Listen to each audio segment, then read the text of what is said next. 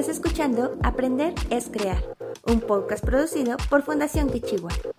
Nosotros somos una organización sin fines de lucro que promueve la colaboración entre docentes y formadores para la creación de experiencias educativas innovadoras. Todo esto con el objetivo de que cada vez más personas reciban una educación de calidad.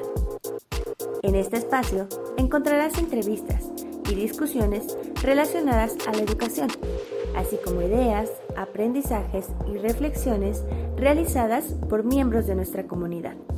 Ah, por cierto, Kichiwa proviene del náhuatl y significa creación, por lo que te invitamos a convertir la información y conocimientos que encuentres en este espacio en acciones y proyectos que contribuyan al fortalecimiento del ecosistema educativo. Recuerda, aprender es crear.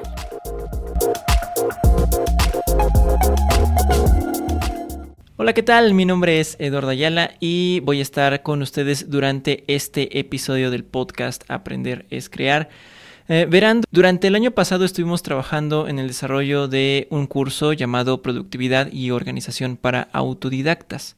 Sabemos que a raíz de la pandemia se normalizó todavía más el hecho de aprender desde casa o de buscar información eh, útil para el aprendizaje más allá de la escuela, es decir, a través de Internet o a través de otro tipo de plataformas. Sin embargo, aprender desde casa y por nuestra cuenta propia tiene sus propios retos. Así que recopilamos información con tips y herramientas que pueden ser de gran utilidad para aquellas personas que deseen aprender cualquier cosa por su cuenta.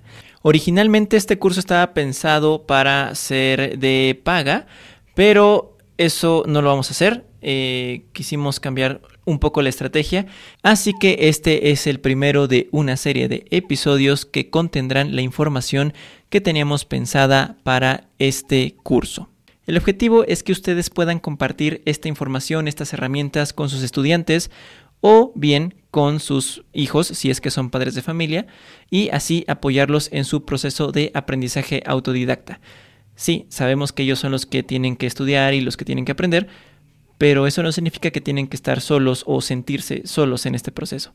Así que ustedes pueden ser un gran apoyo ayudándolos a llevar a cabo las recomendaciones que vamos a compartirles. Además, varias de las herramientas y estrategias que vamos a compartir durante estos episodios tienen como fin aumentar la productividad de quien las utilice. Así que, bueno, pues esperamos que ustedes también las puedan aprovechar y así crear eh, o aprender más cosas, porque pues aprender es crear.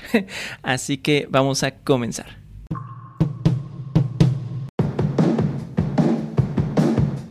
Tu zona de trabajo es muy importante para que tu desarrollo como estudiante autodidacta tenga frutos. Así que nuestra primera recomendación es que acondiciones un espacio en tu casa donde exista buena iluminación, una buena conexión a internet y que esté alejado de ruidos o distractores, además de tener un buen escritorio y una silla cómoda. Hablemos un poco de estos elementos. Primero, la iluminación.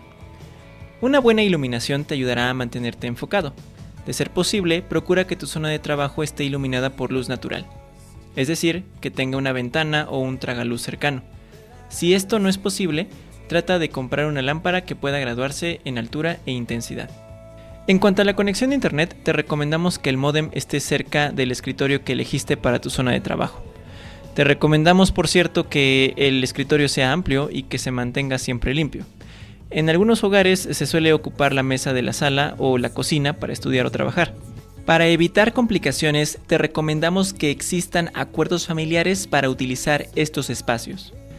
Pero ya hablaremos de ellos en un momento. En caso de que tu modem esté algo alejado de tu zona de trabajo, eh, puedes comprar un cable Ethernet para conectarte de forma directa. Eh, son baratos y puedes encontrarlos en tiendas de electrónica o incluso en papelerías y cibercafés. También te recomendamos comprar una silla ergonómica. Actualmente hay varias opciones en el mercado y tu espalda te lo agradecerá. En caso de que no desees adquirir una silla especial para tu zona de trabajo, puedes colocar un cojín en tu espalda baja. Esto ayudará a que te sientas más cómodo. Finalmente, el más importante de estos puntos es lograr que este espacio esté alejado de ruidos y distractores. ¿Sabías que algunos hogares de América Latina tienen fuentes de ruido que superan los 85 decibeles? De acuerdo a la Organización Mundial de la Salud, los niveles de exposición al sonido de una persona no deben superar los 70 decibeles, ya que pueden causar daños al oído. Si el lugar donde vives es ruidoso, procura que tu zona de trabajo esté lejos de ventanas que den en la calle, para evitar que los sonidos externos te molesten o te distraigan. Si pensabas usar este espacio porque es la única fuente de luz natural, tal vez sea mejor idea usar una fuente de luz artificial y elegir un lugar menos ruidoso. Eso es hablando de ruidos externos, pero siendo honestos, la mayor cantidad de ruidos provienen desde el interior de nuestra casa es decir, de nuestros familiares o de las personas con las que vivamos.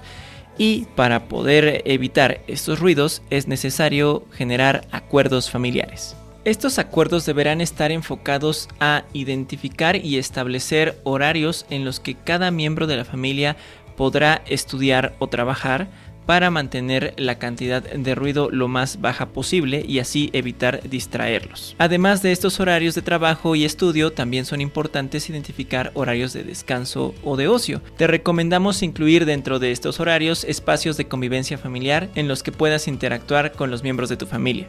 Toma en cuenta que llegar a este tipo de acuerdos familiares no va a ser una tarea fácil principalmente porque cada miembro de la familia seguramente tendrá horarios distintos, así como intereses y prioridades distintas a las tuyas. Por ello, es importante que prueben distintos horarios cada semana y que se reúnan para discutir cómo se sintieron y qué lograron en cada una. De esta forma podrán decidir qué modificaciones realizar y qué acuerdos son los mejores para ustedes. Involucrar a las personas que viven contigo en el diseño de tu zona de trabajo es muy importante para que puedas alcanzar tus objetivos, los cuales serán el tema de nuestro próximo episodio. Gracias por escuchar hasta el final y recuerda que aprender es crear.